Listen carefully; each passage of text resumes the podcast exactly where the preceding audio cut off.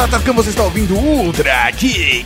E aqui do meu lado, o cara que tem medo do escuro, o professor Mauré. Muito obrigado! Temos aqui a presença também daquele cara que fez um quadrinho sobre gato Mia na cidade inteira, Rafa Fernandes! E aí galera, beleza? Tô gravando aqui com vocês depois de passar uns dias no escuro trabalhando. o negócio foi tenso, viu? O projeto que eles estão falando é o apagão, cidade sem lei, luz, né? Sem, sem lei ou sem luz. E é um negócio muito doido, que é uma história em quadrinhos que se passa em São Paulo. Rola um blackout aqui em São Paulo, a cidade se divide em gangues e começa a disputar território na porrada. Essencialmente é isso. Mas a gente não São- vai falar dele agora. Nós vamos falar depois dos... Recadinho!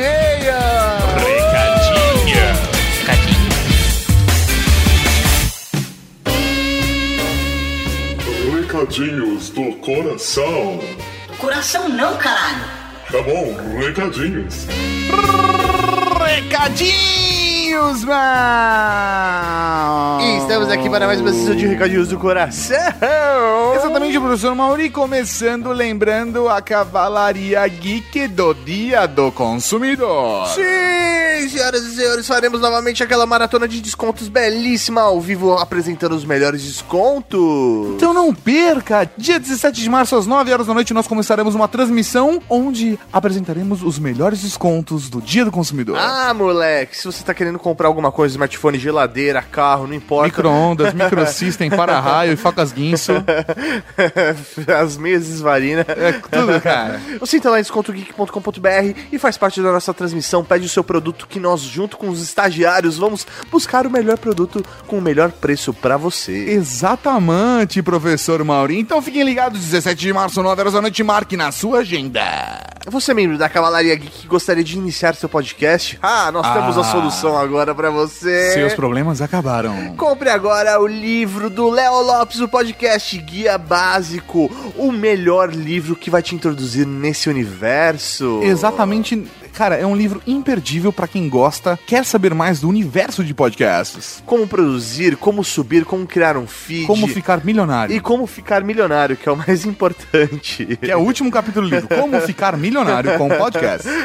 então, acesse o link que está aqui no post e adquira agora o podcast Guia Básico, escrito por Léo Lopes, a técnica podcastal da Cavalaria Geek. Você não sabe, Mauri, me ligaram da Marina essa semana. Não sei o que houve, cara. Parece que invadiram meu iate. É mesmo, É cara? mesmo, cara. Porra, velho. Não, peraí, vamos, vamos É, resolver é, esse problema. é. Galera, eu vou ter que resolver uma coisa, mas a gente já volta depois do.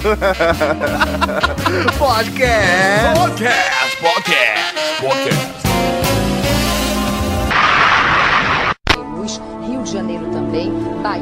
Algumas cidades do interior sem energia, Recife, parte da Itaipu capital, parte já interrompeu o fornecimento de energia. Belo Horizonte, 20 unidades 20% geradoras, cada uma com sem 700 luz, Belém, megawatts, estão desligadas. Por isso, também várias regiões do Brasil agora à noite, os estados de Minas Gerais. Algumas possibilidades, segundo a hidrelétrica, pane na usina, queda de uma linha de transmissão ou pane em uma das subestações que redistribuem energia. O problema é considerado sério porque o sistema de segurança formado por usinas alternativas não entrou em funcionamento. Não há previsão de solução. Beleza! Estamos aqui para mais um Ultra Geek e hoje nós vamos falar sobre apagão.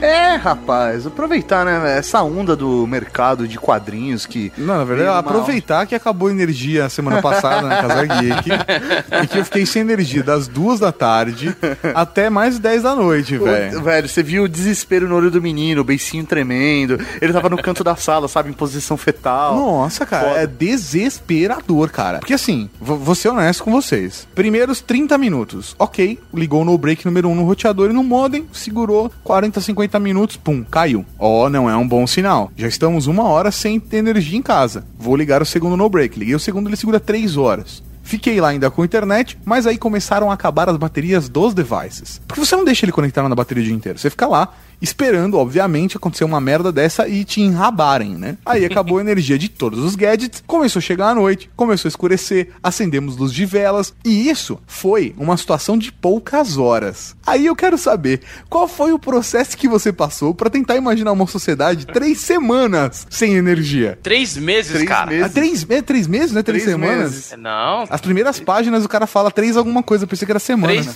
Três, semanas é o que falta pra eu lançar. Brincadeira, demora mais, demora três. um, brinca- Só no final do mês de março. Para não criar expectativa. Ah, é. É, pra ninguém me cobrar antes da hora. De novo.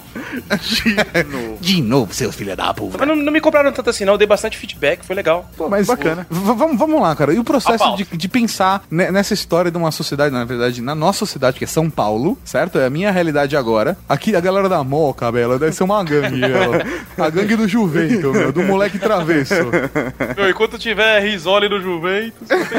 Os Canoli, Kiki Risoli, Canoli, Belo. Tá o seguinte, ó, rolou. Puta, foi totalmente aleatório. Eu tava. Isso foi em 2009. Eu tava no show do Gogol Bordello. Não sei se você conhece, uma banda que eles são ciganos, tem uma cultura cigana com punk. Caralho. Tava- Tava eu e minha mina assistindo o show e toda hora o cara falava, ó, rolou um blackout e a gente vai tocar até as baterias acabarem. Eu falei, puta, que expressão da hora, né, mano? Puta gíria louca de, de cigano.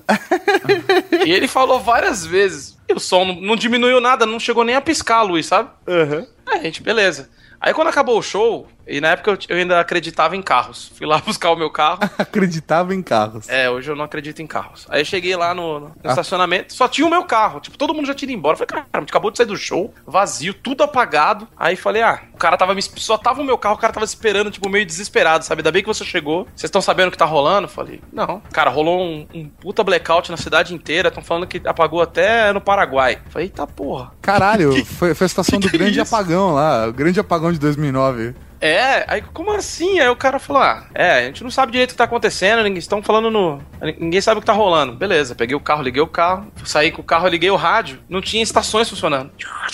Caralho, Caralho, que tenso, mano. Aí eu, caramba, Michele, o negócio é tenso, velho. Aí tal, pá. Aí eu fui virando, achei uma estação. As regiões de São Paulo, Paraíba, sei lá onde, sei lá mais o que, estão sem eletricidade há tantas horas. Estamos falando com um repórter aqui tentando nos comunicar com quem tá lá na. Acho que era uma hidrelétrica, não sei o que que era. Na hidrelétrica de não sei onde. E ainda não se sabe o que aconteceu. Alguns falam em sabotagem. A rádio tava falando assim. Cara, foi Itaipu, não Caralho. foi Itaipu, Itaipu. É, aí eu virei pra minha, pra minha mulher e falei, ó, eu não sei o que tá rolando, mas é a hecatombe. Eu me preparei pra isso. Já loucão.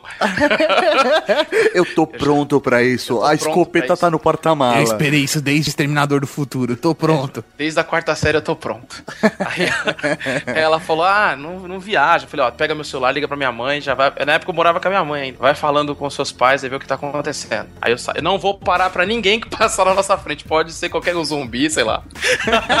Caralho, garantido. E ela mostra séria, né? O foda-se que eu tava falando. Mas eu tava loucão. Aí eu botei a primeira, fui quinta, quinta, aí eu atravessando a cidade. Ó, lembrando que eu morava em São Mateus e tava na, no Vila, Vila Olímpia, não, como chama aquele, Via Funchal, um desses, Aham. daquela região, nada a ver com onde eu morava. Eu demorava uma hora, pelo menos, de carro. Aí ela, no celular, nenhum telefone da nossa família tava, tava funcionando. Caralho, mano. Ligava, ligava nada, nem os da casa, nada, nada. Falei, cara, o que tá acontecendo? O que, que aconteceu quando a gente tava lá? No caminho, tinha umas barreiras de trânsito, desviando o trânsito, só que não tinha nenhum carro. Caralho. Era uma, como se tivesse rolado alguma coisa muito caótica que eles resolveram ali, mas depois não tinha mais ninguém. Falei, puta merda, eu atravessando aquela cidade numa tensão, tudo apagado. Passei ali pela, pela consolação, aquela região toda, peguei radial e nada de luz, metrô, um metrô parado no meio do caminho. Falei, ferrou. Acho que o único jeito de não ter trânsito em São Paulo é apagar a luz, né? É isso. É que Aí, é, a parada um é mendigo agressiva. correndo na frente do carro. Puta merda, desviei Caralho. do mendigo. Falei que ia atropelar, mas na hora eu desviei. Por quê? Porque eu li no. Ó, não, mas ó, a manha. No livro Guia de Sobrevivência a Zumbis, tem uma, uma parte que fala: não atropele os zumbis, porque vai destruir o seu carro e você vai ficar preso com eles. Ah, A, a- a mente da loucura já tava funcionando. Toda Seu a paranoia. inconsciente desviou aquele dele. Aquele dia Ah, eu aquela hora. lembrei na hora, velho. Eu até falei pra ela, ó, lembrei de um bagulho. Aí no caminho, quando a gente chegou na Aricanduva, já mais ou menos perto de casa, começam a acender os, os- as luzes da rua. Aí eu falo, liga agora pra sua mãe. Ligamos lá, tava. E aí, tá tudo bem? O que tá acontecendo? Que a gente tá- não sabe, não tem notícia nenhuma do que tá rolando, não sei o quê. Não, não aconteceu nada, só acabou a eletricidade, acabou de voltar. Ah, então tá bom. Ah, tá, beleza. Ah, então beleza. Então tá bom, já estamos chegando, tá? Na minha cabeça isso era muito mais legal. É, tá. Então, esse, vamos dizer assim, que foi a semente do apagão. Caralho, aquele dia foi um dia muito da hora, cara. Muito louco isso, Foi né? um Que- dia muito louco, cara. Eu tava voltando, tava voltando pra casa do trabalho na época, eu morava com meus pais, velho. E aí acabou a energia, foi aquela coisa de louco, tá ligado? E eu tava voltando de carro. E eu me lembro que, assim, velho, no horizonte, assim, na altura da casa dos meus pais, eu via pela janela uma, uma chama. Falei, caralho, tá, velho, tá tudo muito fudido. E você abrir a timeline do Twitter, todo mundo falando, caralho, cagou, cagou, cagou. Tipo, o maluco em Fortaleza, mano, caralho, cagou, tô sem energia. Eu falei, velho, que bosta, né? Como todo mundo tá acessando a internet. não, não, eu falei, porra, fudeu, tá ligado? Aí começando a aparecer notícia no UOL, nessas porras todas, que tinha fudido, que tinha dado merda. E eu olhei pra janela e vi um incêndio. Falei, mano, hecatombe, fudeu, fudeu, acabou o mundo, acabou o mundo. Na verdade, não, é uma usina que tem uns 4km de casa, mas como tava sem energia. Aquela de? Mauá. Exatamente, como tinha tava sem energia na cidade inteira, você via a chama da usina na puta que pariu, entendeu? Sim. E aí, velho, eu mandei, ah, tem um incêndio aqui! Foi mó da hora. mó da hora, cara. É você Acho que da Petrobras caos. também dá pra ver, né? Aquela petroquímica, desculpa. É Petroquímica. isso aí, é isso aí. É, isso aí. É ela que vocês estão falando? Aham. Aquilo dá pra ver de longe, cara. Muito longe, cara. Eu tenho um amigo que o pai dele falava assim: olha Gotham City quando ele era criança. Da hora, da hora, da hora. Eu lembro de depois ler sobre o- aquele dia. Teve gente que ficou presa no metrô, no meio da, daquelas pontes que tem na, na linha vermelha, e teve que atravessar a pé lá por cima, antes de ter uma proteção legal. Isso foi muito sinistro o negócio. É muito foda, porque a nossa dependência da- dessa tecnologia da eletricidade, ela é muito grande, cara. Se você parar pra pensar, você fala, puta, não, beleza, acabou a energia, o que, que eu vou fazer agora? Você fala, ah, vou ver um filme. Não, porque É. você não pode ver televisão. Vou jogar videogame, não, porque eu vou, vou abrir o celular, não, porque. Eu, eu sou um cara meio noiado com coisa analógica, então eu, por exemplo, tinha umas noias. Eu gosto de, de cultivar paranoias saudáveis, que meio É, que torna a vamos- vida mais interessante. Então, Vamos por ver o que é uma paranoia saudável. Eu não gosto de livro digital. Aí o cara fala, pô, por que você não gosta? Mó legal, não, não pesa, não sei o que lá assim. Os livros impressos ninguém altera quando quiser. É. Os meus livros ninguém altera.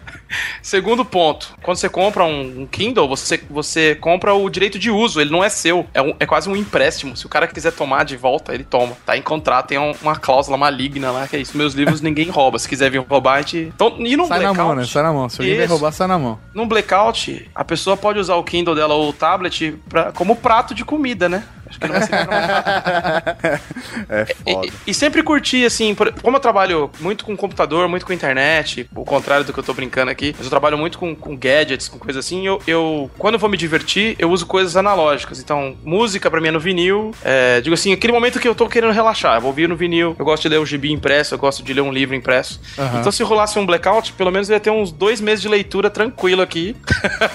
Aí eu ia comendo os livros que eu terminasse de ler, sabe? É, você... Eu, eu, eu, eu queria um roteador Wi-Fi a óleo. Porra, porra. Esquema motosserra, né? É, ah, deu linha, deu linha. Deu linha, meu Deus. Conexão de escada, né? Esse ritmo. Mas, velho, daí eh, você bate aquele desespero. Você fala, porra, beleza, o que, que eu vou fazer? E aí você começa a se limitar. Por quê? Porra, eu só tenho a bateria do smartphone. Não sei quanto tempo eu vou ficar sem energia. Eu não posso deixar conectado no 3G da operadora, no 4G, nos dados da operadora, porque isso consome mais bateria ainda. Então eu tenho que controlar o meu uso de bateria de acordo com o que eu tenho aqui, cara. Não, e aí, minha, minha primeira política é, o que, que eu tenho bateria em casa? Ok, meu notebook tá completamente carregado, porque ele tava na energia. Então eu posso usar ele não só pra acessar alguma coisa, como eu também posso usar ele só pra recarregar as outras coisas. Entendeu? Tudo que é USB. Aí eu vou pensar, tem uma bateria portátil que tá carregada. No meu caso, né, na semana passada, não estava.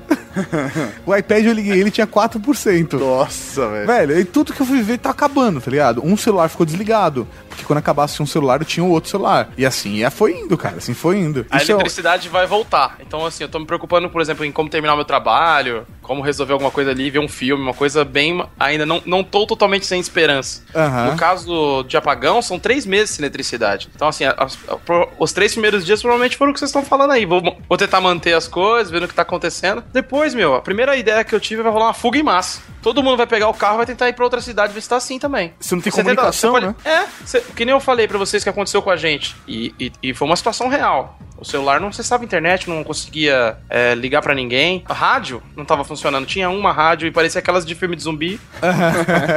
É, porque se você for parar pra pensar, todas as estações rádio base da, da, da telefonia celular também precisam de energia elétrica. Obviamente elas iam cair. Telefonia fixa ainda funcionava, né? Pelo menos com esse período, ainda de alguns dias, tava funcionando de boas. É, mas, puta, tava na rua, já era. não, A você tá gente- na a gente rua, se acostumou tanto com, com poder se comunicar ainda em trânsito, né? Que antes você, pra ligar falando que tava chegando em casa, tinha que parar no orelhão. Ou ligar Aham. de onde você tava saindo, né? Aí a gente se acostumou tanto com algumas coisas que numa situação maluca dessa a gente acaba se, se tornando um pouco inútil, sabe? Porque no fim Aham. você, o que, que você vai conseguir fazer? Se rolar um blackout de verdade, não vai voltar mais. Você vai começar a pensar, é, o que, que eu tenho de comida? Eu tenho, qual que é a comida que eu tenho que comer primeiro? É- É a que estraga, que tá na geladeira, pra depois comer as que duram mais. Tem toda uma lógica. Cara, eu passei meses estudando livros de sobrevivência. Então, cara, Entrei numa noia de fazer exercício, de praticar uma arte marcial. Ainda tem umas coisas que eu preciso fazer e não fiz ainda. Você tem um que estoque de miojo na em casa? é miojo. Não, eu odeio miojo. Eu odeio miojo. então, além do, do, do trânsito infinito que vai ficar, né? Porque na ideia que eu tive pro apagão, rola um, um mega congestionamento em fuga Aham. e as pessoas não conseguem sair. Porque rola uma batida, rola acidente, a coisa fica travada e todo mundo é obrigado a descer dos carros e ficar Caralho. ainda mais indefeso. Tipo, o cara vai ter que voltar pra casa a pé. A maior parte da população que tentou fugir de carro, entendeu? Aham. E a cidade de São Paulo acho que é a pior de todas pra acabar a eletricidade, porque é um monte de gente que só sabe fazer coisa usando tecnologia movida a eletricidade. A maior parte das pessoas não sabe plantar, colher ou, ou jamais viu alguma coisa do tipo. Ou Elas jamais viu, né? Não reconhece uma vaca na rua. A não ser Não. as que tem na Augusta. Se, se ela não vier na bandeja, ele não sabe nem o que tá fazendo. Incluindo as da Augusta.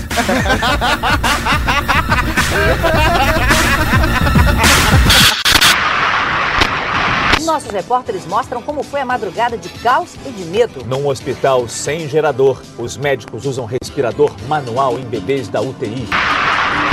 Rafa, mas aí você começou a extrapolar o conceito que você viveu no dia do apagão lá, né? Você começou a pensar, não, mas o que aconteceria com mais tempo? As pessoas tentariam sair da cidade, os carros parariam de funcionar, teriam acidentes, etc. E aí as pessoas iam ficar travadas, iam ter que voltar a pé pra casa. Obviamente, isso poderia aumentar a possibilidade de criminalidade, porque a galera sabia que todo mundo tá indefeso na rua. E isso ia começar a dar merda em cima de merda. Qual foi o seu processo pra extrapolar tudo isso? O que, que você desenvolveu nessa parada pra poder É, eu- chegar na loucura do apagão? Eu tenho umas, umas referências meio assim. Então, na hora que você começa a fazer esse processo de, vamos dizer assim, é um, um what if da Marvel, né? O que aconteceria se Aham. acabasse a eletricidade? Você- isso, eu sou historiador, né? Em história, a gente tem um tipo de trabalho com, com fractals e tropos que você tira um elemento da história e tenta é, fazer um exercício imaginativo de como a história continuaria sem aquele elemento. O que aconteceria com a sociedade sem a renascença? É, mas não algo mais sutil, porque desse nível você fica um pouco perdido, vira muito ficção. Mas, por exemplo, se não rolasse a independência do Brasil, naquele Aham. Momento, mas 10 anos depois. Aí o cara vai analisando. É pra, é pra ele entender aquele período que existe de verdade, ele cria um período fake pra comparar. É, isso é uma coisa bem moderna de história, né? Uma, uma linha bem, vamos dizer assim, que seria a linha meio esotérica, né? Da, da É história. quase um RPG, né? É, você É, faz a. Você faz Linha a- alternativa. Isso, você, faz a mapa astral da pessoa, da, da comunidade, né? Bem por aí, eu abandonei a história pra fazer o esoterismo da história, basicamente, que é contar histó- ficção, né? A gente até brinca, que eu tenho um, um outro texto que o cara fala, tudo em história é um exercício de interpretação e depois você fazer uma narrativa pra contar essa interpretação. Ah, então eu posso, eu quero, prefiro contar o que eu quiser. Não quero usar documento, não. Deixa eu fazer o que eu quero. Ah, fica disputando minha vida. Eu vou usar então liberdade poética nesse caso. Isso, eu vou ser o historiador do nada, sabe? Do que eu quiser. Bom, aí eu fui brincando com isso, né? Falei, pô, se rolasse a falta de eletricidade, o que que ia acontecer? Que referências eu tenho na, na cultura pop? Aí eu fui lembrando de coisas que eu sempre gostei. Fuga de Los Angeles. Ah, É, foda. eu- uma que eu lembrei que foi, assim, decisiva para as escolhas que eu fiz foi a Terra de Ninguém do Batman. É uma série que rolou lá quando eu era moleque, devia ser 98, 95, sei lá. Entre 95 e 98, não lembro ao certo. Em que rola um, um terremoto em Gotham e esse terremoto em Gotham quebra toda a cidade. Ela, ela fica meio desestruturada. E cada região de Gotham começa, passa a ser comandada por gangues comandadas por um dos vilões do Batman. Então tem a gangue do Coringa, a gangue do Pinguim, a gangue do Duas Caras. Aí eu fiquei pensando, pô, e como é que seria essa divisão em São Paulo? Aí falei, pô, eu acho que ia rolar uma divisão em, em gangues, porque a gente tem um, um ambiente propício pra esse tipo de coisa. Tem muita gangue urbana que, que fica meio escondida, mas que tá aí, né? Sim, grupos foi- mesmo, né? Cê- É. Isso facilitaria, né? Aí eu falei, pô, se eu vou falar de gangue, tem que ser que nem o Warriors. As gangues tem que ter um Caralho, visual, tem que ter uma parada. Aí eu fui misturando, entendeu? Você vai agregando coisas à sua Tipo história. as falei, pô, patinadoras lá. Exatamente. Aí surgiram as gangues que eu, que eu pensei, pô, tem que ter uma mina de roller, as roller derby que tinha, na época que eu tava escrevendo, tava bombando aquele negócio de, da, das roller derby da Augusta, lá que faziam aquele esporte lá mega violento de meninas. é, é muito louco isso, né? É um esporte violento de meninas, é muito da hora. Aí. Aqui não tá no gel, né, cara? O que é estranho. não, tá, né? não, vai. Ah, só se for rodinha gel da, do patins na sua orelha. que eu acho muito legal. Aí depois eu fui pensando, ah, em outras gangues, gangue de skinhead, fui viajando assim, né, nos sentidos mais amplos, né? Aí até que eu falei, pô, quem seriam os heróis dessa história? Pô, tinham que ser uns caras que, que já estavam meio que preparados, sabe? Porque eles tinham que saber ler parkour, tinham que saber sobreviver na cidade, tinham que ter vários conhecimentos assim. Aí eu pensei, pô, tinha que ser uma gangue que os caras seriam como se fossem deuses da- do street. Então eles manjam de grafite, manjam de skate, manjam de várias coisas street. Aí fiquei viajando nisso, né? Os caras faz parkour, faz grafite. Aí fui agregando coisas, pensei, pô, eles podiam saber capoeira, né? Ser muito louco. Aí eu juntei com capoeira e fui misturando, sabe? Caralho, velho. Fui foda. colocando várias coisas e criei os macacos urbanos, que é uma gangue que basicamente eles são preparados pra pra enfrentar esse apagão, porque o, o mestre de capoeira, que é o líder deles, ele previu o que ia rolar. Ele morou com os índios durante um período, ele é antropólogo, e eles fazem ele fazer um, como é que eu vou dizer, aqueles rituais xamânicos, né? E o cara tem um sonho com que vai rolar um apagão. Ele, ele tem vários flashes do que vai rolar. Volta, fica um tempão desaparecido com os índios, volta pra cidade, monta um, uma ONG de garotos, pegar garotos de rua, começa a criar esses garotos, vai adotando eles e vai treinando eles pra pra lidar com a situação de não ter eletricidade na cidade. Olha a noia. Onde o bagulho foi. Você tava falando de, de buscar referência, né? Buscou referências em outros quadrinhos, em outras obras Aham, tal. filmes. Você me presenteou com um apagão extra, né? E eu tava lendo ele e tal, vendo, vendo a arte. Cara, é muito curioso, assim. Eu comecei a ler. Presenteou os dois, Maury. Não pega só pra você, não, velho. Tá escrito Mauri. Ah, é? Você tá de sacanagem. tá não, velho. Você tá de sacanagem com essa porra, velho. Era pra pôr no nome do casal? Ah, vai tomar no cu você, casal, caralho. Olha só, Mauri com Ah, Y não, ainda. deixa eu ver. Aqui, velho. Aqui, velho. Deixa ele ver. Olha só, velho. Caralho, eu não ganhei. Porra. Mas eu te impresso.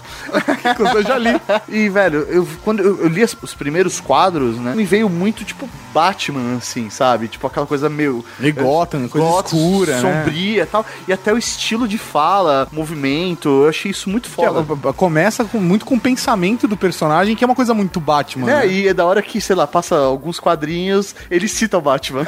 eu falei, caralho, que foda. Mas a movimentação toda foi inspirada no Demolidor, do Frank Miller. Pô, Ah. bacana. Porque é- eu gosto muito do que ele fazia, ele criou várias coisas pro quadrinho de, de movimentação nessa HQ. Por exemplo, quando o cara ele tá se movimentando muito rápido de um canto ao outro e ficam aquelas sombras da- dos, do- dos movimentos que ele fez. Tem alguns momentos que a gente colocou isso aí, que é uma referência ao Demolidor. Ah, isso é- faz parte da, da, vamos dizer assim, da linguagem, né? Seria como eu pegar um elemento, se eu fosse do cinema, pego um elemento de- do Hitchcock e uso, no, sabe, numa cena. Entendi. Mas faz, faz Ah, o parte da de linguagem. câmera. Puta, essa câmera é muito Steven Spielberg, né? Você- Isso, exatamente. É, é, é, é nesse sentido. É o meio que a gente aprende com o que a gente lê, né? Entendi. Que Ah, o trabalho de cor do camaleão também tá muito bonito, né, cara? Ah, cara, ó. O Camaleão é o cara que desenha a história, a gente nem acabou nem falando dele. O- Não, mas nem vai falar. não, não tô dizendo, tô dizendo. Coitado. não, ele é, ele é de Minas, ele não, ele não tinha vindo pra São Paulo ainda quando desenhou essa HQ. Ele não veio ainda. Ele desenhou a outra com base só em fotos. Caralho. E a gente. Ele, ele é capista da Med, né? Ele faz capas pra revista Med, que eu sou editor. A gente já gravou um podcast sobre Spawn e o link aí. É isso aí, põe o Peraí. link aí do, do podcast da MED. É um dos meus favoritos que eu já gravei. É muito engraçado esse podcast. O Year Geeks 94 sobre revista Med, tá aqui o link no post, ouça, está imperdível. Insanamente.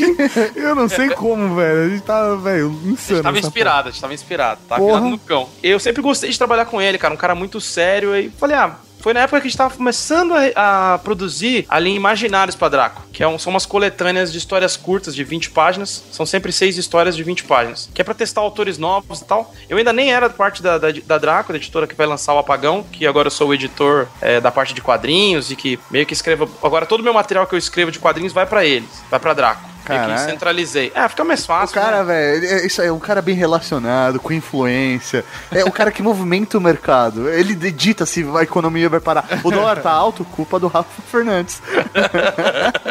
Não, vamos parar de comprar gibi gringo, tem que comprar os nacional, mete essa porra aí. Não, mas, cara, já que a gente tá entrando no assunto, é, isso é uma, uma coisa que é verdade, né? O mercado de quadrinhos nacional deu uma aquecida, né? Pelo menos eu percebo o, o- o- a galera falando mais de quadrinhos. Eu não sei se isso foi um reflexo do lançamento do Astronauta, sabe? Da, da linha do, do Maurício de Souza, que deu uma. mostrou que existem outros artistas e que tem uma galera, tipo, mostrou uma maneira mais mainstream, que tem uma galera que tá produzindo uma coisa fodida também. Isso eu Ou- concordo com você. Foi realmente. Pode não ser, vamos dizer assim, o quadrinho. Não começou ali, entendeu? Aham. A gente começou um pouco antes, com o Quarto Mundo e tal. Mas quando chegou no grande público, eu com certeza foi o, o astronauta. E até posso dizer que foi, em parte, o Turma da Mônica Jovem. Que já deu um caminho diferente, trouxe um público diferente pro quadrinho nacional. E a partir dali abriu espaço para ele fazer o, o que ele quisesse depois. Falando do Sidney Guzman, né? Aham. Então, esse aquecimento do mercado nacional tem vários. Já, nossa, seria um podcast sobre isso. Você que tem. a gente pode deixar pra lá também, né? Pode fazer É, no. Eu vou falar no geral, assim, pra gente não. Não, não, Não perder o assunto, né? É,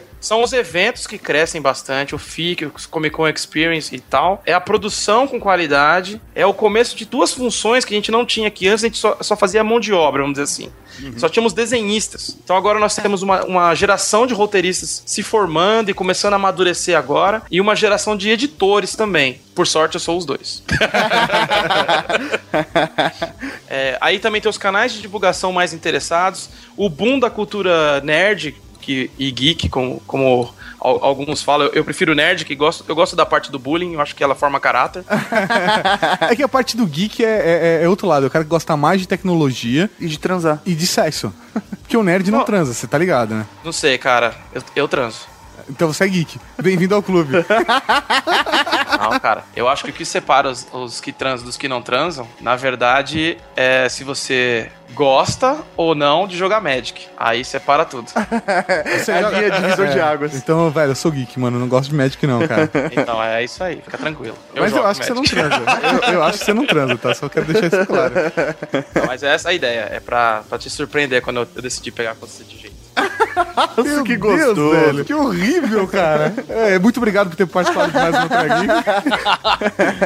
Mas, Rafa, você acha que, além, por exemplo, dessa linha de novos roteiristas, novos. é, essa, essa linha de novos quadrinhos que, que começou a partir aí, sei lá, mais forte a partir da turma da Mônica, essa nova geração, por exemplo, de filmes de super-heróis também fez com que o mercado de quadrinhos reaquecesse, gerando o interesse novamente do, da galera de buscar na raiz o que são esses personagens e tudo mais? Ah, faz sentido. Também tem um outro. Você falou de cinema, concordo. Você vê as pessoas, vamos dizer assim, os, os civis começando a curtir também as coisas que só um grupinho gostava, né?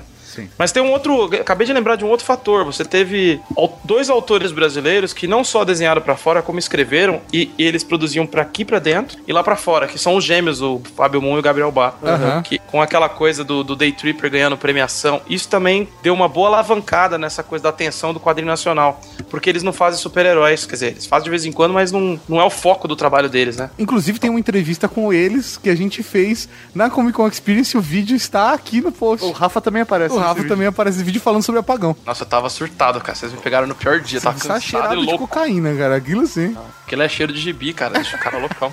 Muita tinta. É né? muita tinta Muita- e suor. Ah, caralho, o Cochê me deixou doidão, né? Eu acabei nem terminando de falar do Camaleão. Então, o Camaleão é um cara que já trabalhava com ele bastante tempo e é um cara super competente. Aham. Então, quando eu falei, vamos fazer um teste pra entrar nessa editora, essa tal de Draco, a primeira história que a gente, que a gente escreveu foi o Apagão, cara. A gente Caralho. produziu lá, a primeira ou segunda história dessas, da primeira leva que eu fiz. A gente fez, mandou pra eles, eles curtiram. Depois da, de duas, três histórias, o, o Eric, que é o editor-chefe lá da Draco, falou assim: Então, eu só tenho as suas histórias, você não quer vir editar, não? eu, eu ficava mandando história e falava assim: vai ter outra edição? Ele, ah, provavelmente, então vou mandar outra história. Eu mandei três histórias, o cara falava: vem, entra logo aí, velho. É mais fácil, velho. Chega É o aí. famoso pula o balcão e me ajuda a servir as bebidas, né? Pula o balcão e me ajuda a servir as É. bebidas. Que bonito. Aí rolou bastante, porque quando ele me mandou as coisas que tava, tava. Eu mandei as ideias, ele voltou com aquela arte, eu falei, putz, é, fechou, velho. Você nunca tinha feito quadrinhos? Ele falou, não. Então você nasceu pra fazer isso e não sabe. Caralho, velho. Porque tem um traço muito próprio. Caralho, velho, ele nunca tinha feito quadrinhos. Só de humor. Ele nunca tinha feito quadrinhos de, de sério, sabe? De alguma coisa mais sisuda, assim, mais de humor. Cara, fiquei impressionado e, e o álbum que a gente fez agora, cara, tá demais. É 10 vezes melhor que o Apagão Extra. E olha que eu já acho que no Apagão Extra tá bem massa. Aham. Tá animal, sério mesmo, foda. Particularmente gosto muito do trabalho dele, tô, tô, tô trabalhando com ele já há mais de um ano só nesse projeto. Mas ele Cara, beija bem? Cara, ele é bom. Mas ele beija bem? Eu posso te apresentar. We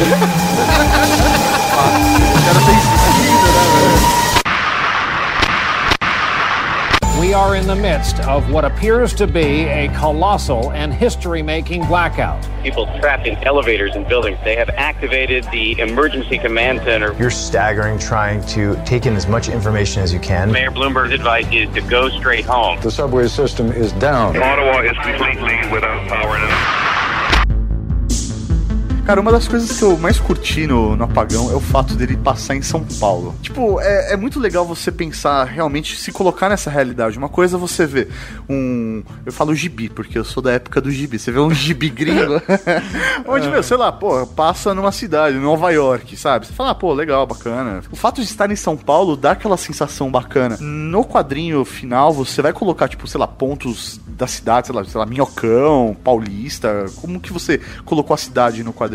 É, eu, eu trabalho com um negócio muito doido. Eu já estou há bastante tempo trabalhando com a cidade de São Paulo. Gosto de usar a cidade como, um, de certa forma, ela é um personagem. Sim. Então o clima dela interfere na história. Eu fiz isso com Ditadura no Ar, tem um pouco disso, mas bem leve. Depois, num outro projeto, eu fiz sobre o metrô de São Paulo, chama Ida e Volta. Puta, que é muito legal. E basicamente é o metrô é? de São Paulo. É, é o metrô de São Paulo. Então Aham. quem vive o metrô de São Paulo tem, tem uma leitura diferenciada daquele trabalho. Que alguém autografou a minha cópia escrito Toto. Ao invés de escrever Tata, me sacaneou escreveu Toto. Minha cópia autografada tá escrito lá, Toto. Um abraço, Toto. Muito obrigado pelo apoio. Filho da puta, né, cara? É isso que dá, velho. Os amigos fazem, fazem isso com você. Vai ficar lá, eternamente Toto. E dá pra pôr Totó. Filhos da puta, né, cara? É a cara, é a cara do Doug Lira. do Tato. Foi exatamente isso. Ah, que legal. O Vivaco trouxe pra mim e falou: Ô, o Doug te mandou. Eu falei, que da hora, eu abri. Um abraço, Toto. Muito obrigado por todo o apoio. Toto. Ele olhou e fez: É. Filha da puta. Ele te acha totoso. Pode ser, pode ser. Eu sou o gostosão italiano, né? Então, a, a cidade é um personagem. Então, eu sempre pego essa coisa assim. E também tem um pouco a ver com o clima da história. Porque quando rola um blackout, quem que vai ser seu maior inimigo na cidade depois das pessoas é a cidade em si. Aham. Por exemplo, a gente tá vivendo agora a falta de água, né? Eu tinha planos depois, eu tinha pensado que inicialmente os caras iam conseguir pegar um pouco de água ali de, de mercado, sabe? Usar água da chuva. Aham. Que esses primeiros meses podiam ser um período de chuva mais tranquilo, então dava pra pegar água da chuva e sobreviver. Nem citei isso. Eu tinha pensado em fazer uma história que fosse sobre o período de seca, porque a gente tem duas linhas no apagão, né? Tem o os álbuns, vão ser três álbuns, a série, vamos dizer assim, a, a, a trilogia com a história principal vão ser esses álbuns. E como eu tive outras ideias menores pra pequenos contos, a gente vai ter uma linha do apagão extra, que vão ser essas histórias meio fechadinhas, como se fosse one shots, sabe? Que legal. E eu tinha pensado num one shot que seria na seca. Puta, aí começou a rolar seca em São Paulo. Falei, pô, não sei nem se eu faço, porque vão pensar que eu, eu tive a ideia depois. perdeu, perdeu toda a graça, sabe? A ideia. Toda a graça, filho da puta. Pô, velho. muito chato. Vou ser obrigado a fazer essa história pelo jeito. Cara, uma. Velho, o que eu achei genial, velho, são os craqueiros, velho. É muito bom, mano. Tipo, parece um grupo de zumbis, assim. É muito foda. É, porque eu fiquei pensando. Olha, olha a noia, né? A, a, a noia sobre a noia.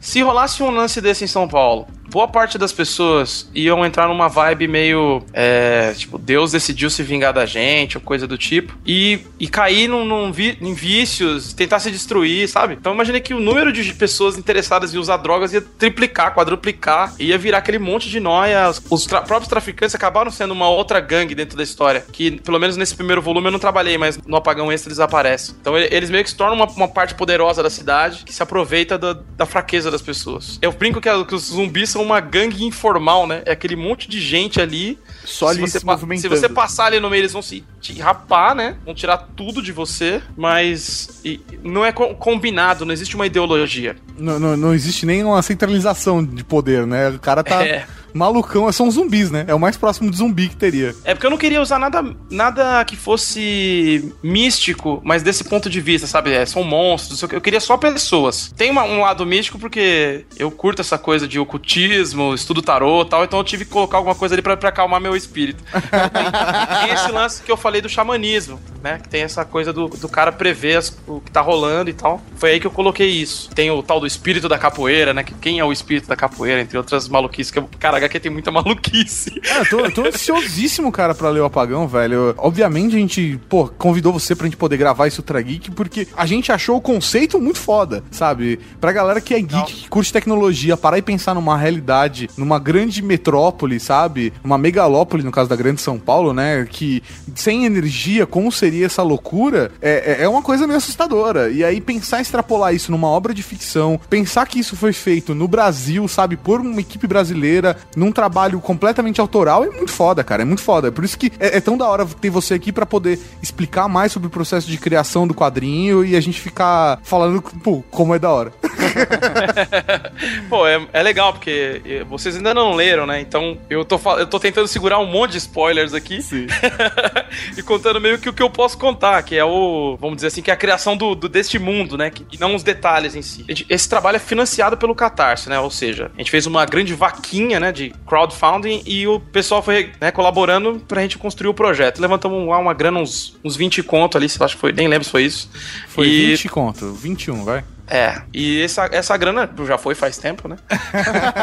Nossa, galera, pra vocês terem uma ideia, eu devo ter investido, além desse dinheiro, quase a mesma quantidade. Caralho, velho. Isso sem falar no meu trabalho no do Camaleão, que a gente não vai tirar depois. Porque com o crowdfunding eu criei um negócio que eu sempre quis, quis ver aqui, que é um produto que ele tem transmídia e ele tem merchandise. Então, por exemplo, você tem um quadrinho, desse quadrinho tem uma trilha sonora, desse- dessa trilha sonora tem uma miniatura, que também você pode comprar os cards, que também, sabe? Entendi, você criou outras, outras coisinhas em volta do quadrinho, porque, querendo não, sei lá, pelo menos a nossa geração curte muito essas coisinhas, cara. né? Você vê o cara, o cara gostou do filme, ele quer ter o bonequinho na mesa dele e aí não tem? Você lê um gibi legal que você curtiu nacional e não tem o bonequinho? Então, dentro das, das, das nossas limitações, como é uma, uma- a gente é uma editora ainda, vamos dizer assim, pequena pra média, Aham. a gente tentou fazer uma coisa bem legal. Então, passei esse ano que a gente tá trabalhando no Apagão, fazendo as recompensas, enquanto o Camalhão desenhava a história. Então foi um projeto muito interessante nesse sentido. É, você falou de trilha sonora. É, alguém compôs essa trilha pensando no roteiro ou você pegou uma trilha que você achou que combinasse? Como que é isso? Não, cara, eu sou megalomaníaco.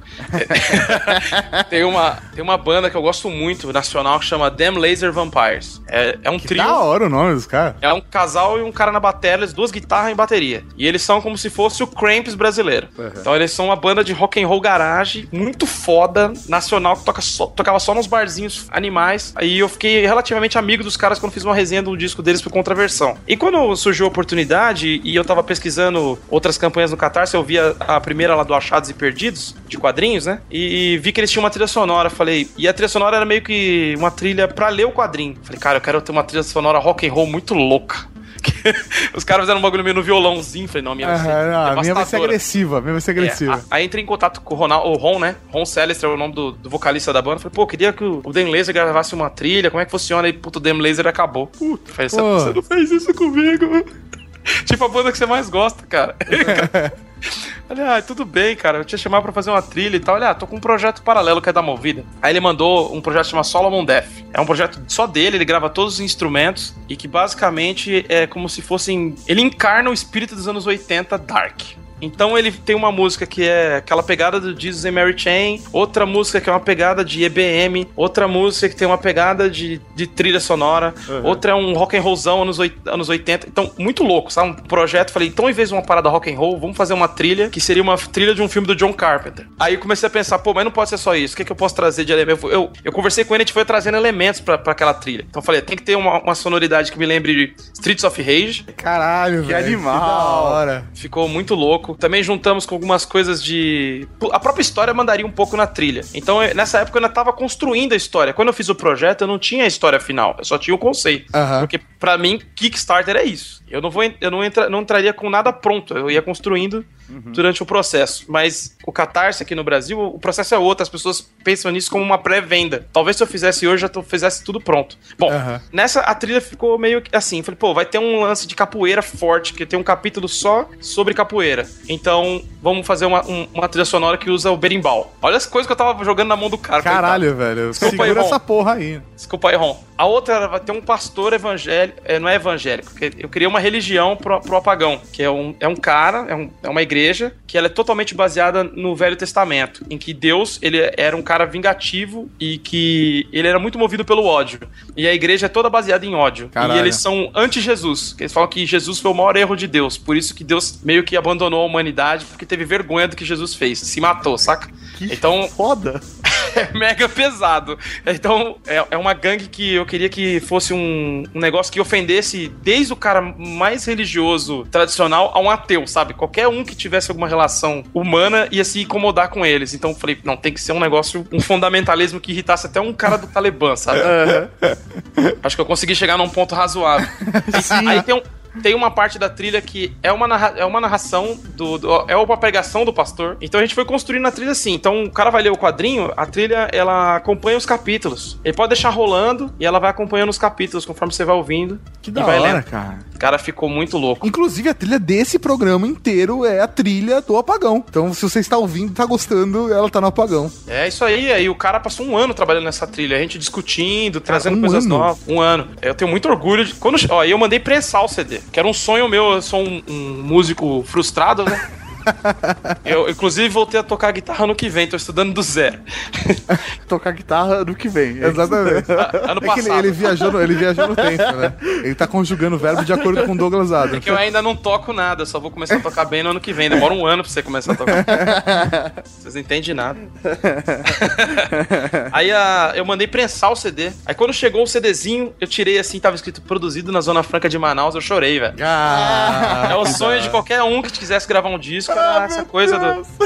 Pô, cara, é demais, fala aí. Ô, vai, vai ganhar disco de ouro, o cara vai colocar né, do, do lado do Chitãozinho Chororó, ele vai ganhar prêmio, Pô, da hora. certeza. Eu É. gosto daquele programa do Chitãozinho Chororó que eles levam os amigos deles, é da hora. Eu quase não vejo TV, eu só assisto coisa assim, de qualidade. Tô vendo, tô vendo. Aí a gente pressou o CDzinho e algum- algumas pessoas vão receber, tá, colaboraram com um determinado valor, agora eu não lembro qual, qual foi. Pô, cara, um puto orgulho ter um produto que é um quadrinho que também tem trilha sonora, tem não sei o que. Começa a ter uma tridimensionalidade e você deixa só de ser um cara que tá fazendo um gibi pra meia dúzia de pessoas e começa a fazer um- uma marca, né? Uma, uma Aham. cer- uma, de certa forma, um, algo que vai atingir muita gente de formas diversas, né? Pode ser que tenha alguém que só veja a trilha sonora, cara. Como a gente disponibilizou,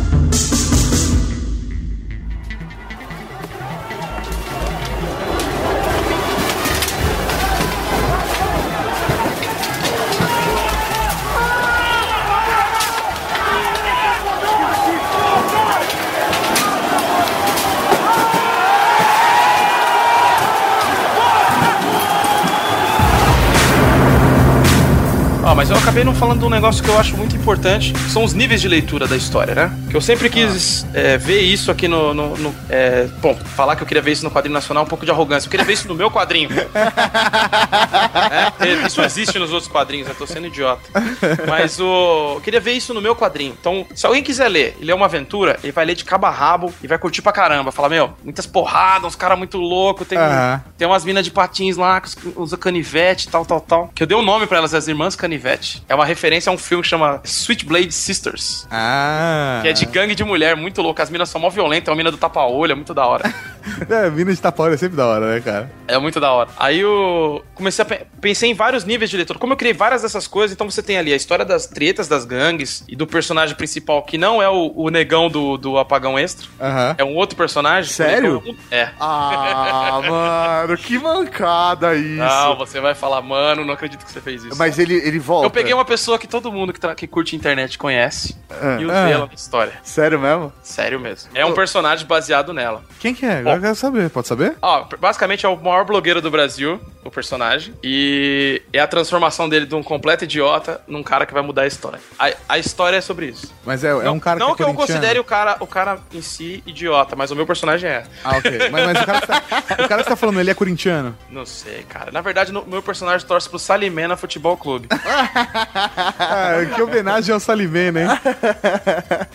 Então, quais são os níveis de leitura que eu queria falar? Bom, tem essa história de aventura e eu viajei num negócio muito louco, que cada gangue é um tipo de discurso de ódio. E a história em si são discussões entre esses discursos de ódio e os conflitos que eles têm entre si. Não dá pra sacar isso lendo, mas tá lá. Alguém, se alguém ouvir podcast, você tem informação extra.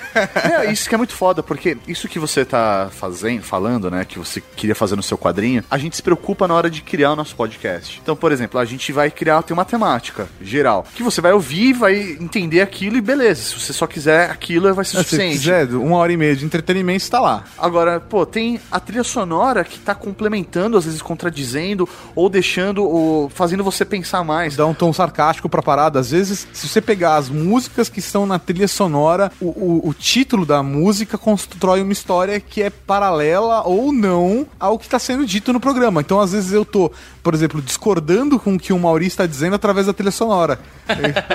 ou você, ou a gente criar uma temática, parece ser muito mais leve e na verdade ela a gente tava falando de uma coisa extremamente pesada que normalmente as pessoas não querem falar, sabe? É, o, o Ultra Geek, o We Are Geeks, que a gente falou sobre dinheiro. Na verdade, nós estamos abordando economia. É, só que você, você fala, pô, eu vou fazer um podcast falando sobre economia, meu, a galera não vai ouvir. Agora não, o valor dos gadgets. Quanto Ai, custa? A gente tá falando, cara, de tributação, a gente tá falando de política, de lobby, de. Pô, uma porrada de coisa, tá ligado? Então tem, a, gente, a gente se preocupa em fazer essas camadas também no nosso, desde a capa, a trilha sonora ao tema. Eu nunca vou esquecer, cara. Ah, esse lance do discurso do ódio é o seguinte: você tem ali as, as patinadoras, eu queria fazer um ultrafeminismo, extremamente violento e radical. Como as- às vezes tem, que chega a beirar no discurso de ódio. Mas é, a- a- chama o maluco ainda- de machista só porque ele é homem, né? Não, machista é light. O problema é falar que você é um estuprador em potencial. Estuprador em potencial é ótimo. cara. É, mas assim, eu não vejo. Eu, eu, eu entendo essa lógica. Elas estão reagindo violentamente a anos de opressão. Aham. Mas é um discurso de ódio. Você, aí do outro lado você tem uma galera de ultradireita que no- na minha história eles, eles meio se transformam em nazistas. Mas é, um, é o Bolsonaro, essa turma aí toda, ali concentrada. Outra é um discurso religioso um pouco infundamentado e que não, não respeita a, a- a humanidade. Por outro lado, você tem ali as pessoas que estão sempre nessa coisa de trabalhar com a rua. Eu sempre achei que as pessoas que trabalham e vivem na rua, elas são um pouco mais humanas. Eu não sei se vocês sentem isso. Se você vê um cara grafiteiro e ele, quando ele é grafiteiro de verdade, como eu conheço um cara TKS, gente boa pra caramba, ele, cara, é um cara que trabalha com menores, Fundação Casa, ele, vai lá dar aula de grafite pros moleques. Porra, cara, quando você conhece um cara que tem essa vivência, o pessoal de capoeira também tem um trabalho humanitário legal, eu quis juntar toda essa galera, entendeu? Numa gangue que fosse a gangue da esperança. E Apagão é a história sobre o comer, o fim da, da sociedade e o recomeço dela. Então esse primeiro álbum é a introdução disso. Você vê esse personagem principal, que é um, um bostão, sendo iniciado nesse mundo novo e se tornando um potencial ali, que pode ser qualquer coisa. Então, basicamente é sobre isso, Apagão. Eu achei engraçado quando eu tava divulgando o Catarse, que pode falar o nome de outros blogs, você se ofende? Não, de maneira alguma. Que é, é um blog que eu não, eu não divulgaria, mas eu gostaria. Tô brincando. É o Jovem Nerd. Saiu uma matéria lá do Jovem Nerd e o primeiro comentário que tinha era: Nossa, puta cópia de Revolution. E eu nunca tinha ouvido falar de Revolution. Eu fiquei olhando: O que, que é Revolution, velho? Revolution? Eu fui pesquisar Revolution. Aí eu assisti um episódio e falei: Cara, não tem nada a ver com o que eu tô pensando. Vou adorar que esse cara compre e quebre a cara, sabe? Porque o grande lance de alguém que cria histórias aqui no Brasil, que essa é a treta, né? Vocês estão ligados que é. Vocês estavam falando de criação de podcast. É fácil criticar e fácil você fazer de qualquer jeito, né? Aham, é. É muito Agora eu vou fácil. só um escroto, né? Com essa risada babaca que eu dei. Mas você está ligado, é? Não, tem, mas tem muita gente, cara, que, tipo, faz de qualquer jeito, que critica e faz de qualquer jeito. Tem uma galera que se esforça pra fazer um puta trabalho e você, sei lá, mesmo ouvindo um programa, você reconhece o trabalho do cara. Mas tem gente que, velho, você vê que o cara não tá se esforçando, não tá querendo, sabe, fazer uma coisa com, com o, o mesmo esmero que a gente tá acostumado a colocar no nosso dia a dia. Eu imagino que Aí- você passe, cara. Cara, eu- eu- vocês podem ver, por exemplo, eu poderia ter parado na história só no Blackout. Ia fazer uma história sobre Blackout que, que todo mundo, no fundo, tem uma história sobre Blackout no coração, sabe? Aham. Só que eu acho que o que separa o fã do criador, o, o, o fã filme e um, um filme mesmo, é que o cara do fã filme vai fazer algo pra agradar aquele lado fã dele. Ele vai querer ver um, um blackout e a história só vai ter treta do começo ao fim, sabe? Aham. Vai ser alguém fugindo do começo ao fim. E o cara que cria, ele vai trazer coisas novas ali. Ele vai tentar agregar e misturar e a chegar a um ponto que não dá nem pra plagiar aquele trabalho. Que tem tanta. tão você ali misturado que o cara. Plageia um ped... Alguém, ah, tem umas pessoas que falam, puta, você lançou, eu tinha uma história de, apag... de blackout, puta, agora eu tenho medo de fazer e pensarem que eu tô copiando. Faz aí, velho, não vai ter nada a ver, fica Aham. tranquilo. Entendi. Porque É, quando... tem bilhares de caminhos, né? É, e tem aquela coisa daquele cara que tem medo de ser copiado, né? Eu tenho medo dos outros me copiarem. Mas me copia aí, eu faço outra coisa depois. Você tem que estar. É simples. Criação tem que ter chama, cara. Você tem que estar ali o tempo todo com uma ideia nova, sem dormir. Eu tô lançando agora uma fanfic bem legal, assim, também em quadrinhos, a arte é minha. Chama Apaguinho. É uma história pequenininha. A gente tá 10 falando de páginas. fazer a turma do apaguinho. que zoeira, entendeu? A turma do apaguinho, muito bom. Muito... Ia ficar divertido.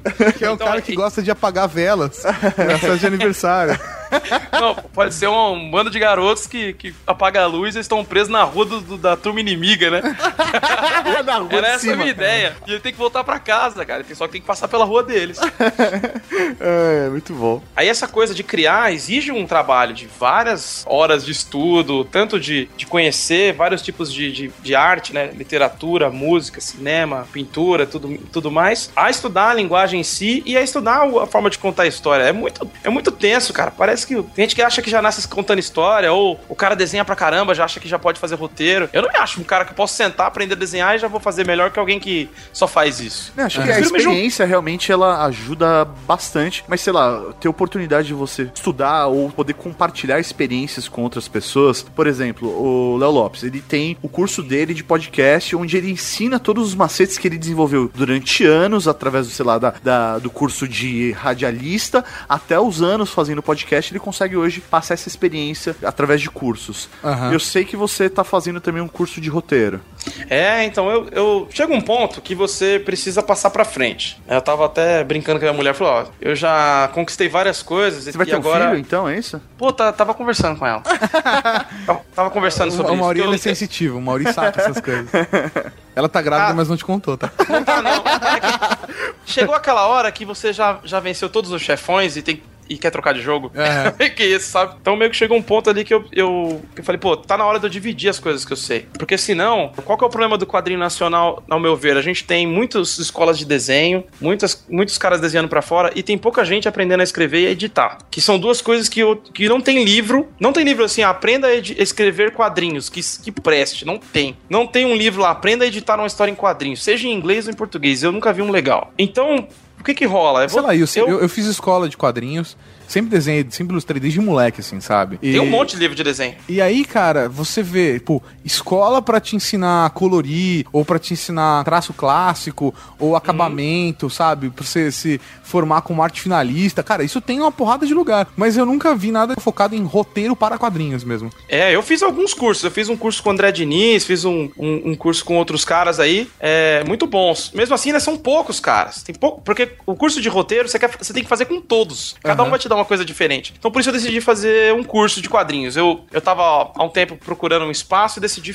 criar um espaço. Tem uma loja de board game que eu frequento que chama Dice Club. É uma loja que eu vou toda quarta-feira lá pra jogar, encontrar meus amigos e tal. Conversei com o Marx, que é o dono lá da loja, pra gente fazer um, um curso de quadrinhos lá. Falei, ah, eu posso dar um curso de roteiro, que é o que faz falta, e tem aí. A gente marcou, fe- decidiu que ia fazer em maio, os sábados de maio, quatro sábados, e oferecer um curso de roteiro. Eu pensei, vamos dividir em dois módulos, porque o módulo 1 um, eu consigo ensinar a toda a essência do negócio, qual é a linguagem, formatação de um roteiro, como construir diálogo, como construir personagem e tal, para uma história de 20 páginas, que significa até 20 páginas, que significa que é uma história curta, ela não tem essas ramificações todas que eu tô falando pra vocês do apagão, ela tá mais próxima do apagão extra, que é uma história de aventura, começo, meio e fim, e que eu nem me aprofundo muito em nada. Tem bastante coisa ali, mas, né, vocês não sentiram isso? É uma história de aventura. Sim, não, e eu senti assim, que você está só situando, olha só o que pode acontecer, olha só o caminho que eu posso seguir. Você está apresentando Quantas o páginas cenário. tem esse apagão extra, mal, que você... Tem, tem 20. Essa, um essa tá mais. completa, essa que você recebeu? Ou tem uma parte semi com... Não, Parecia...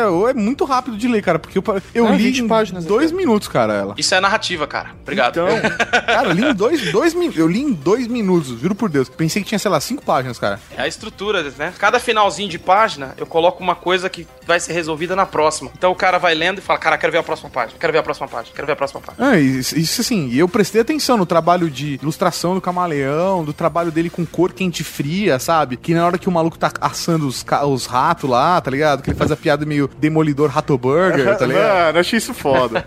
É muito bom, cara. É, então eu, eu brinco com essas coisas das citações, porque é meio que impossível, cara. Eu sou uma pessoa que conversa e cita coisas o tempo todo. Mesmo isso, você tem que tomar cuidado, por exemplo. Você tem que tomar cuidado se você não vai fazer isso demais e a história se perde. Ou, como eu vi em algumas histórias em quadrinhos aqui, que o cara cria um mundo próprio, com raças próprias e linguagem própria, e usa tanto esses nomes diferentes que você não consegue ler. Parece que tá lendo uma coisa em Klingon. Aham, aham.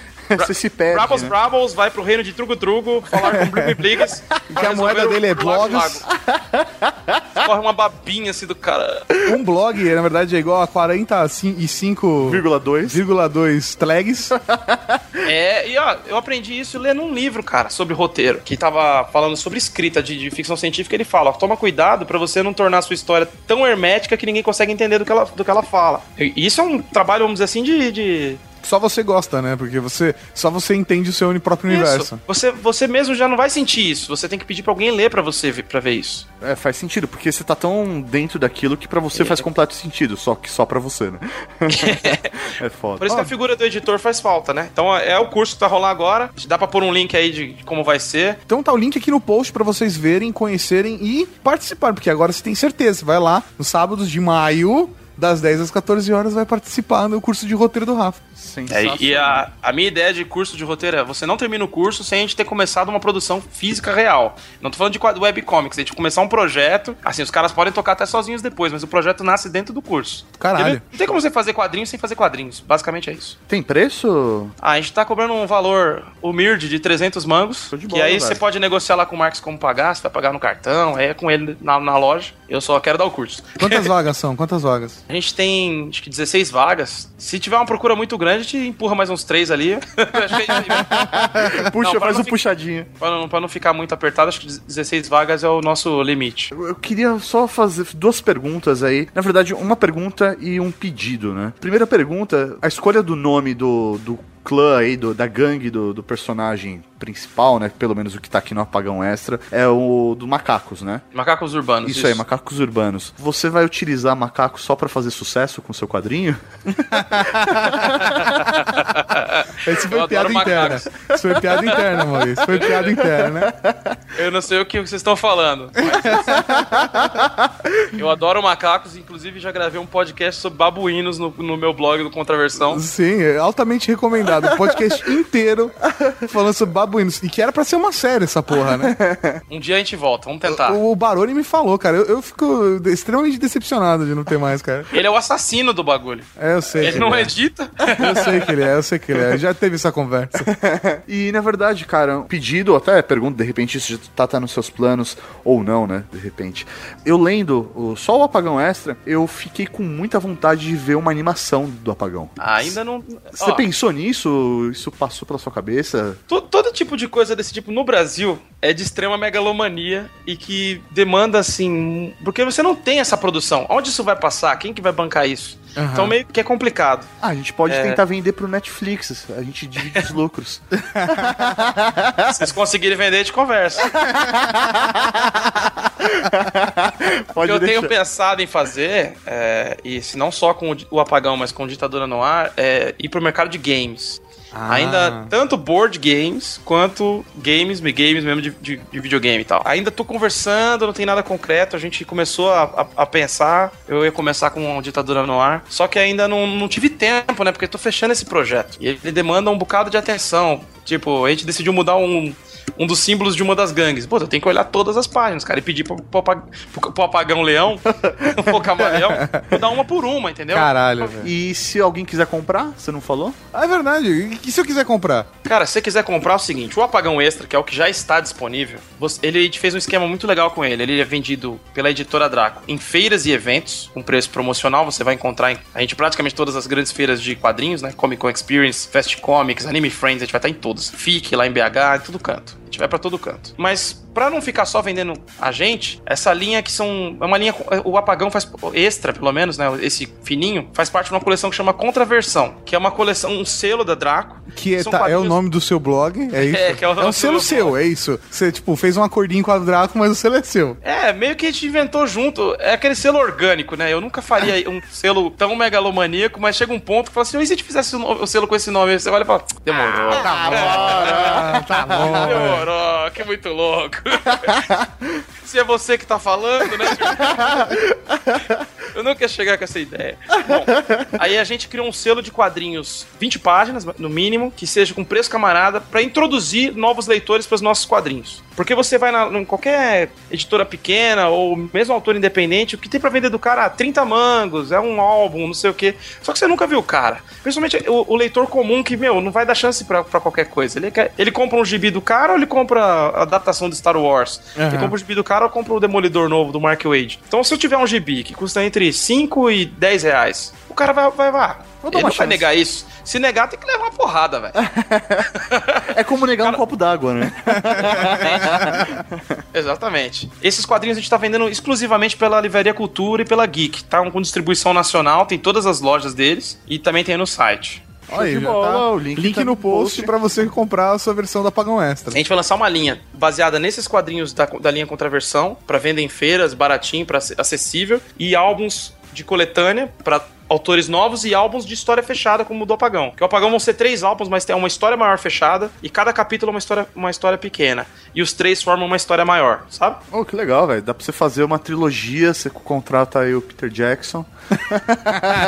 É, se for contratar Ele o Peter Jackson, ele vai fazer nove filmes. É isso que eu ia falar. Eu ia É, fazer fudeu. nove filmes, cara. O primeiro filme é E ele entrou na cidade sem luz.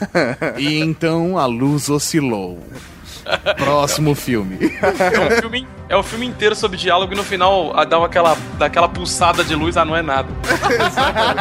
Esse é o filme do Peter Jackson sobre apagão. Partiu! Só uma oscilação.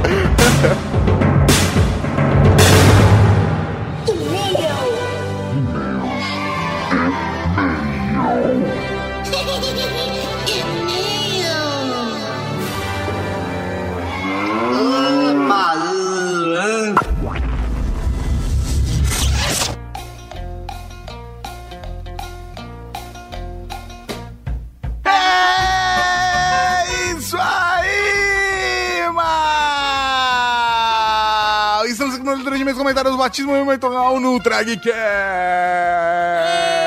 É, moleque! Como faz o pessoal mandar e-mail pra gente? É muito fácil, é muito simples. Você manda pra ultrageek.redgeek.com.br Repetindo, ultrageek.redgeek.com.br Você também pode ir lá no site, mandar um e-mail pelo próprio site ou deixar um comentário no post do programa. Exatamente. E no comentário as pessoas podem interagir com você, todo conversar. Olha que divertido, Maurício. Criar uma comunidade. Exatamente. A Cavalaria Geek é uma família. Você Olha. pode participar da família ali com conversas. E não é o tipo de família que gera DRs no domingo, ou durante o almoço, ou que tem aquela tia chata que fica apertando sua bochecha. Não, não, mas família legal. Família maneira. É uma família transante. Oh. Nossa, é tipo incesto. É bem isso? melhor que família restart, né? É, família transante ficou muito incestuosa, né, cara? Vamos aqui então ao primeiro comentário de Caco de Paula, o arqueólogo da Cavalaria Geek de Joinville, Santa Catarina. A gente pediu, eles voltaram. Sim. Não, não, a grande verdade é que as pessoas estavam parando de escrever falando a cidade-estado. As pessoas voltaram essa semana. Ah, importante. E muita gente falou: Olha, como assim? Eu sou do sul. Cara, foi a maior coisa que a gente. Mais do que web design, eu recebi. Eu sou do sul. Olá, Raul, senhores marechais. Raul. Raul, meu velho. Atendendo vossa convocação da galera de Santa Catarina, estou aqui. Cabe comentar que além de trabalhar com web desde o final da década de 90, consegui fazer pior. Dei aula dessa merda por quase 16 anos. Eu também dei aula de web design. Mas por quase 16 anos? Não, não, eu dei aula de web design por uns 5 anos. Inclusive um Raul pra todo mundo que teve aula comigo. Tem alguns membros da Cavalaria Geek, Mauri, É. que me conheceram por conta da, da minha aula. Te conheceram por conta da sua e aula? aí conheceram outra geek por conta da Entendi. aula, Você, vai, você fingia que você dava aula só pra aumentar o público, é isso?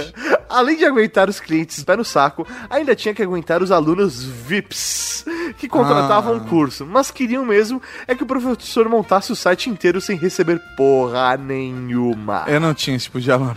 Paguei meus pecados, um grande abraço e Raul! Um Raul, cara! PlayStation. Agora vai ter encontro da Cavalaria Geek em Joinville? Cara, temos uma reunião essa semana que pode definir isso, hein? Vamos ver, vamos ver, vamos ver. Nossa, com certeza, velho. Isso aí é muito da hora. Temos uma reunião essa semana que pode definir encontros da Cavalaria Geek em todo o Brasil. Olha só. um Raul, então, para o arqueólogo da Cavalaria Um Geek. Raul! O próximo e-mail, professor Mauri, é de Gabriela Rodrigues, professora de inglês Moca, velho, São Paulo. Porra, velho. Raul Marechais, Raul. estão os senhores? Tô bem, Bela, e você? Esse é o primeiro e-mail que mando, então tô tri ansiosa. Me chamo Gabi, sou moradora da, da Moca e professora de inglês. How you doing? Hã? Conheci vocês através de um aluno que me passou episódios sobre BDSM, já que tinha deixado claro em sala de aula que não havia gostado de 50 tons de cinza. E desde então não consigo parar de ouvir, simplesmente do caralho. Que da hora, mano. Ó, Que da a, hora! a professora de inglês chegou na gente por causa do aluno. Porra, muito foda. Animal. Manda, compartilhem com seus professores, com seus alunos, com seus colegas de trabalho, nós agradecemos. Sim. Com, com a sua família, não. Com a sua família é foda. Melhor né? Só com aquela prima gostosa, é da hora. né? É. Aquele primão que você tá fazendo esquema, sei lá. Aí, aí é de vocês aí, tá ligado? Venho por meio desse pedir minhas sinceras desculpas. Como assim? Pois, mesmo contra minha vontade, eu já fui uma sobrinha. Ah, não, não, não, não. Isso mesmo. Aquela entidade assombrosa na vida de um web designer. Eu deveria ter meus 12 ou 13 anos. Era meninota de tudo. E tudo que eu sabia fazer no computador era jogar The Sims. Como tem gente que gosta de The Sims, né, Mauri? Sei lá, é um jogo muito popular, né? Até para as pessoas que não são. que não gostam de games, gostam de The Sims. O que? Para meu tio, era a mesma coisa que saber formatar um computador e montar um site. A gente tem outro e-mail aqui que, que exemplifica isso muito bem. Titio resolveu abrir uma empresa de treinamentos de segurança do trabalho e foi fazer uma cotação com um web designer de verdade. Creio eu achando que ia pagar o trabalho com uma breja e uma coxinha. Logo que recebeu o orçamento, lançou aquela velha máxima da minha sobrinha faz e o rapaz, no seu direito, praticamente mandou o meu tio a merda. Fui obrigada pela minha mãe a fazer o tal site sem nunca ter visto um código HTML na vida. Palmas pro tio da Gabi. Olha Palmas. Muito bom, tio, da Gabi. Tio da Gabi mandou bem. Ah, um Raul pro tio da Gabi. Espero que tenha aprendido a lição. Ai, ai, tive que ler tutoriais, estudar e tentei fazer o meu melhor. Afinal, era isso ou o confisco do meu tão amado The Sims. É, Ai, escolhas, Tudo em escolhas. jogo, tudo em jogo. Nem preciso falar que o site ficou aquela bosta. Meu tio ficou puto, minha mãe não devolveu meu The Sims por quase um mês e foi assim que aprendi as maravilhas dos jogos craqueados. Ô, beleza. E aí- É, necessidade faz o homem, né? E ainda saí como a ruim da história. É foda. Ah, cara, a família é foda, cara. Menos a família da Cavalaria Geek. Família transante. Me vi na obrigação de pedir desculpa a todos os participantes do cast e a toda a comunidade de web designers da Cavalaria Geek. Mas devo informá-los de que estou tentando reparar meu erro ensinando a todos os meus alunos a pronúncia correta de web designer. Pelo menos isso. É, mas você não foi a culpada da história, Gabi. O- Não, você foi colocada na história. É, exatamente. Você não quis ser a sobrinha. Exatamente. Seu tio forçou você a ser a sobrinha. Continuem com o puta trabalho de vocês. Fazia tempo que tinha migrado para os podcasts internacionais por não gostar da qualidade da maioria dos nacionais. Agora é bom ter um pouquinho de português e putaria, Bela, nas minhas viagens de ônibus pela Zona Leste. Muito bom. Um enorme beijo, Gabi. Um Raul, sua linda. Um beijão pra você. Muito obrigado pelo carinho. Bela. O próximo e-mail é de Guilherme Marques de Araújo. Só que esse não é um e-mail qualquer. Esse e-mail é um batismo.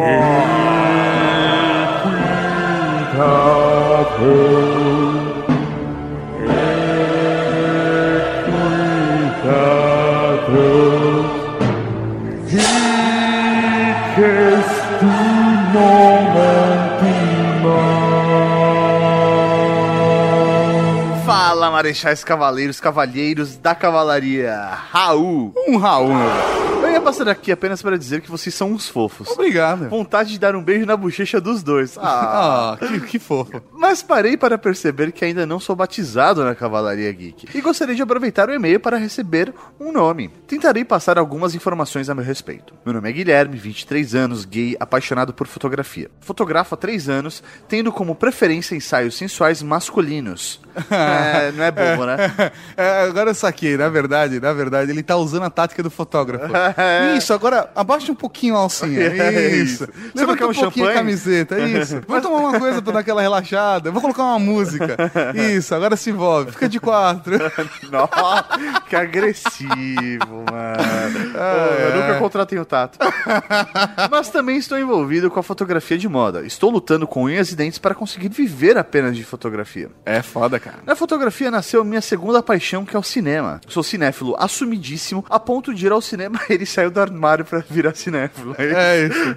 Assumidíssimo. a ponto de sair a ponto de ir ao cinema e ficar julgando os filmes, dando notas para direção, fotografia, produção, roteiro, etc. Da hora. Eu gosto de fazer isso também. Ano passado comecei um grupo no Facebook com a intenção de promover o contato entre fotógrafos profissionais e amadores, incentivando o aprendizado. Ele deixa aqui o jabá, que é o Ensine um Fotógrafo Iniciante barra Amador. Fica a dica pra vocês. E deste grupo está nascendo um podcast que já está com dois programas gravados, mas ainda não estão editados. Me considero inteligente. Sim, por conta da tática do, pro- do fotógrafo. Planejador. Ah, lá, planejador. Analiso mil vezes uma situação antes de tomar uma decisão importante. Extremamente calculista. Aham, Percebemos. já percebemos. Observo muitas coisas e as pessoas ao meu redor prestam atenção em tudo. Na cultura pop, personagens psicopatas me cativam, como por exemplo Eu. Hannibal e Dexter. Entre os não psicopatas ou não humanos, destacam-se personagens HQs como Constantine, Magneto e Coringa. Coringa não é nada psicopata. Não, não. Amo tecnologia, principalmente gadgets. Meu sonho é ter um drone para tirar fotos de ângulo que nunca fiz. Aham, sei. É. Fotos de ângulos que nunca fiz. Aham, aham. Não sei mais o que falar. Vamos lá, vamos lá, vamos lá, Tato. O cara é um fotógrafo, um tanto quanto safadão. É, ele é só fotógrafo transante, né? É um fotógrafo transante. Ai, ai. Eu acho que a gente podia usar isso pra batizá-lo, né? É uma boa ideia, mano. Vamos lá, então. Vamos ver aonde isso vai dar. Guilherme Marques de Araújo. Ajoelhe-se. A partir de hoje, tu serás conhecido como o Jorge Tadeu da Cavalaria Geek.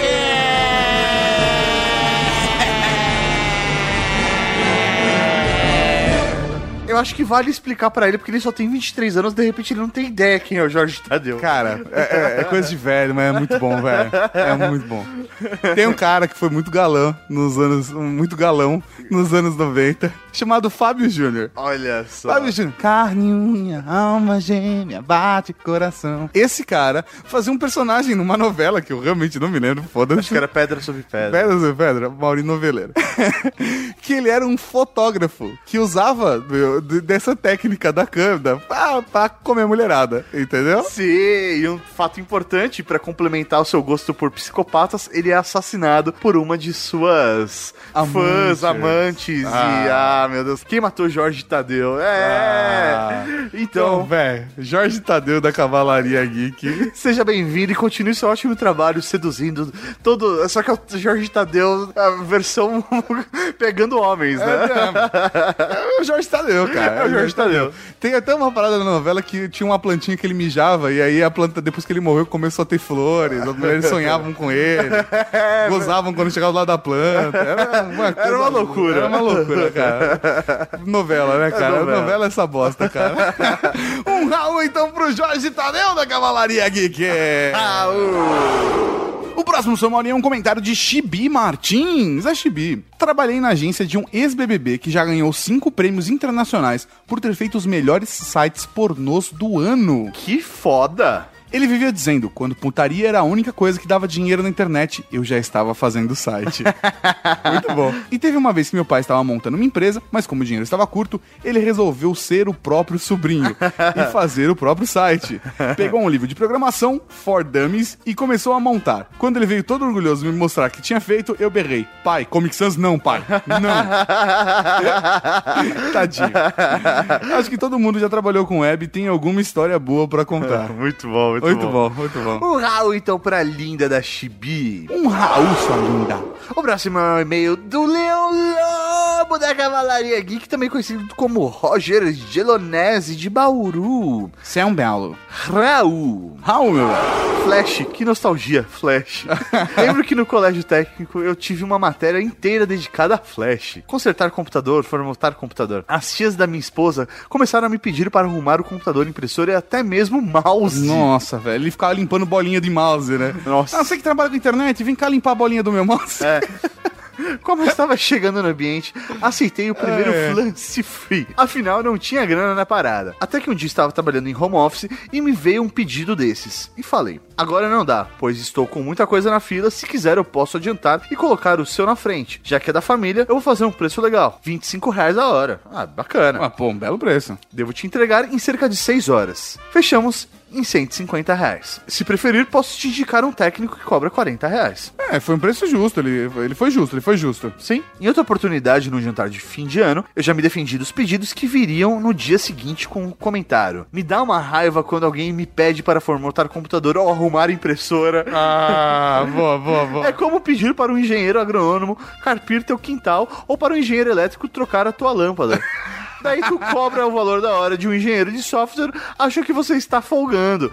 É, é só nas indiretas, né? É assim que funciona, Ele criou as indiretas pra internet. É, exatamente, exatamente. Mais um ótimo programa, galera. Raul! Um Raul! E o próximo, professor Mauri, é um comentário de Sonete. Olha, cada história sobre desenvolvimento. Já cheguei a receber a primeira metade em dinheiro. E no momento da entrega, publiquei. E no momento de receber o restante, o débil não quis pagar porque estava apertado. Que não sabe se iria ter retorno com o site. Que era pra eu esperar que se ele obtivesse retorno, se ele obtivesse retorno, me pagaria.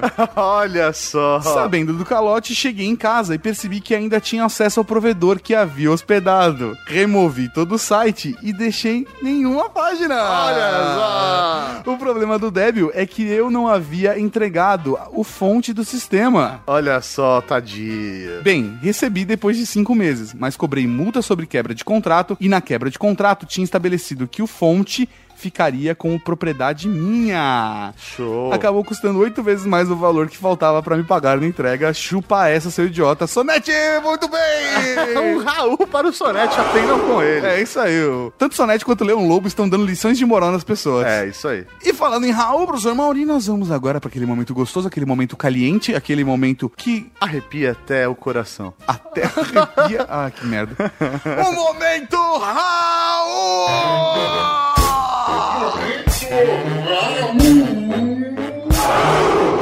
Tem o Raul Cortez, Raul Seixas, Raul Gazola, Raul Gil, Raul Júlia. Cara, tem Raul pra caralho aqui. Um Raul para Márcio Etamael, que se cagou de tanto rir. Um Raul pro tubo da Cavalaria Geek que recebeu muito arquivo Corel com JPEG dentro. É tão ruim quanto receber arquivo de Word. Um Raul para Fabi Silva, que ficou feliz em aparecer no momento Raul e que está viciada depois de três Ultra Geek. Ah, um Raul pro alquimista daltônico da Cavalaria Geek, que achou que a minha crítica às pessoas sem noção de escala cromática bem ofensiva não era pros daltônicos. era para as pessoas que enxergam as cores, mas não têm noção de. Pessoas que não têm bom senso. Obrigado. Um Raul para João Ricardo sem RM, que estranhamente tirou RM. O que houve com você, meu velho? Era o nome dele de casado, agora ele tá solteiro e tirou RM, será que é isso? Provavelmente. É, foi, foi, foi estranho isso, João Ricardo. Um Raul pra Heitor Trevisan, que falou que o professor Mauri só ri porque nunca passou por isso. É lógico. o Hal para Underval, que disse que usava sou web designer para pegar a mulherada e que quase funcionava. Quase funcionava. um Raul pro Estevam passou de quem tá com vergonha da zoeira que eu fiz com ele no último, no último momento. Ah, velho. Ah, vai vergonha. Um Raul para Thiago WFX, que lembrou dos joguinhos em Flash. Nossa, uma vez eu fiz um joguinho em Flash pra um jogo de que vendia ingresso de micareta. Nossa. É, era, era um Pac-Man que o logo que você tinha que comer ao invés das frutinhas. Era, era da hora. Era da hora. Um Raul pra Luiz Castro, que lembrou do Movimento Tables e que quer um encontro da Cavalaria Geek nos próximos dois meses, já que ele vai trabalhar em São Paulo. Show de bola, demorou. Um Raul para Miguel Wolf, que deu uma de separatista e perguntou se vai ter correspondente internacional no Rio Grande do Sul também. É, desde o movimento separatista É, do Sul, né, cara? É. A galera é muito barrista, É cara. muito barrista. Um Raul pra todo mundo que baixou o Ultra Geek, que ouviu o Ultra Geek, que mandou um e-mail, que mandou comentário, mas não foi lido aqui. Um Raul pra você que vai comprar o Um Raul pra todo mundo que vai acompanhar a gente no Dia do Consumidor. Um Raul pra você que é da Cavalaria Geek. E até semana que vem com mais um Ultra Geek. aqui na Rede Geek. toda segunda-feira, ou quase. ou quase. Um Raul, tchau! Alô, tchau. Ninguém desperdiça nada aqui não, mano. Rola, buceta, né? Ninguém tá desperdiçando nada. Como eu digo sempre, o cu é um órgão sexual unissex, né? É, exatamente. Tem que aproveitar, vai que um dia acaba, né? É. O pau pode não subir, mas o cu tá lá, né, cara? Firme e forte. É. Firme já é uma questão discutível. Forte. Você acabou de ouvir o Ultra Kick.